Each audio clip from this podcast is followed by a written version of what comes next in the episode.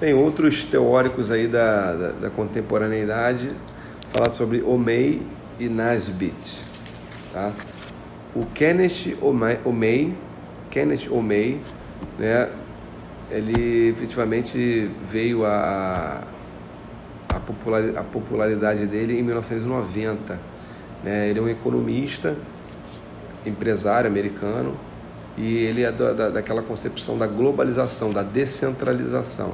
Tá? Ou seja, o ponto que ele tem em comum com o sistema mundo, né, do Wallenstein, é o enfraquecimento do Estado-nação. Só que ele tem uma ênfase diferente. Tá? O sistema mundo tem uma ênfase no global, porém vê o sistema como vilão. Né? É, já o, o Kenneth Omei vê o sistema globalizado como um ponto positivo. Tá? Ou seja, a globalização favorece os atores menores e não prejudica. Tá? Ele escreveu um, um publicou né, O Fim do Estado-Nação, que foi bastante conhecido, e dizendo que agora é, não, não predominava mais o Estado-nação, mas Estados-regiões, tá? que seriam economias regionais, polos regionais. Esses polos regionais não seriam necessariamente é, é, separados por fronteiras é, políticas, né? mas seriam por concentrações econômicas. Por exemplo, Hong Kong, tigres asiáticos, Tóquio e adjacência, a região do sudeste do Brasil, por exemplo, São Paulo, Rio de Janeiro, tal, industrializado ali. Então, isso são os estados-regiões. Tá? Então, a contribuição de Kenneth Omei, ele, o fim do Estado-nação, né? acaba com o Estado-nação e agora o que prevalece são estados-regiões. O que vai prevalecer nos estados-regiões? Polos regionais econômicos. Tá? Outra coisa que ele coloca aqui são os quatro Is. Né? O que, que seriam os quatro Is? Investimentos, indústria, informações e indivíduos. Tá? Esses quatro Is são globais, são elementos globais, são elementos móveis, são elementos independentes de governo, de Estado-nação. Ele coloca isso, ou seja, isso aí é o que derrubou o Estado-nação como, como instituição histórica. Por que, que não existe mais o Estado-nação? Por causa dos quatro Is: investimentos, indústrias, informações e indivíduos. Ou seja, investimentos. O sistema financeiro hoje ele não respeita mais fronteira, ele é global. Indústrias. As empresas são transnacionalizadas, as empresas são multinacionais. Elas não são de um Estado. Né? Informações, as tecnologias hoje em rede não, não são mais tecnologias é, é regionais. E o, último I são os indivíduos, consumidores. Os consumidores hoje não são separados por região, é, são é, mundiais. Tá? Então, aquele velho conceito, por exemplo, de que o Sudeste é que move o Brasil, o Sudeste é que carrega o Brasil nas costas.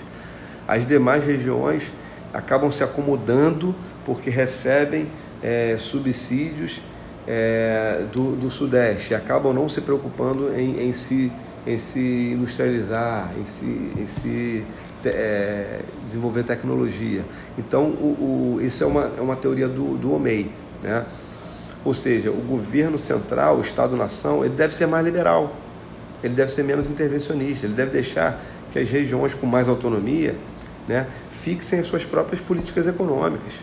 Tá? Que ele chama, isso é essa teoria que ele chama de oscilação do pêndulo. Tá? É, ou seja, o, a capital, o governo central, não pode ser intervencionista, deve deixar o pêndulo oscilar. Para onde estiver se desenvolvendo, incentiva, descentraliza, deixa o, o dinheiro ir para lá e tal. É tipo que o, o, atual ministro, né, Paulo Guedes, da Economia, ele parece ser muito influenciado por essa teoria. Inclusive, ele lançou ali o, o mote né, é menos Brasília, mais Brasil, ou seja, deixa o poder econômico fluir para onde ele é atraído. Tá? Isso é uma influência do Kenneth, do Kenneth Omei. Tá? Outro cara também, defensor da descentralização, da globalização, foi o Nasbit, John Nasbit, também economista, administrador, né? bombou ali em 94. Ele diz que com a globalização, da mesma maneira que o Omei, não são os grandes que saem ganhando, e sim os pequenos. Né? O Nasbit ele vai dizer que antes prevalecia aquela economia de escala, ou seja, os grandes eram favorecidos, a mão de obra em massa, é, o Fordismo, as linhas de produção, tal, tal, tal. Agora não. Agora vão surgir é, é, a, economia, a economia de escopo, que eles chamam, né? Então a economia de escala acabou. Agora vai prevalecer a economia de escopo, onde a velocidade, a flexibilidade, as inovações é que vão, é que vão é, ser a chave do sucesso. Tá? Ele dá um exemplo, por exemplo, a ONU. Em 45 havia 51 membros, em 60 100 membros, em 84, 159. Em 93, 184. Ele diz que no final do século 21, ele faz uma, uma previsão, haverá mais de mil países, ou seja, a tendência hoje é proliferar em pequenos e não aglomerar o poder em grandes polos, em grandes centros de poder. Ou seja, o Nasbit ele vai sempre defender o pequeno, o, o, o, o né? Ele vai ser um defensor, por exemplo, de que na democracia direta os representantes mais próximos ali, por exemplo, vereador, prefeito, tal, são mais efetivos do que os representantes da grande nação, né? senadores, tal, sei o quê. É, ele também vai defender é, a, a, o, o slogan pense localmente, haja globalmente. Né? Isso era um slogan ambientalista, estava na moda na época, ou seja, era ao contrário, pense globalmente, haja localmente. Ou seja, estou pensando no mundo, estou pensando no meio ambiente, na preservação do ambiente, o que, que eu posso fazer para isso? Haja localmente. Ou seja, plante uma árvore, pô, é, retire o lixo do, do, do chão, sei o que, vai de bicicleta e tal.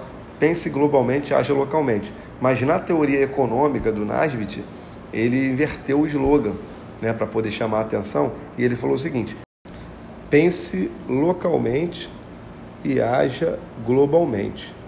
Tá? Então, ou seja, o agir dos pequenos é global, tá mesmo pensando localmente, mas a ação dos pequenos vai ser global. Esse foi a contribuição do Nasbit aí.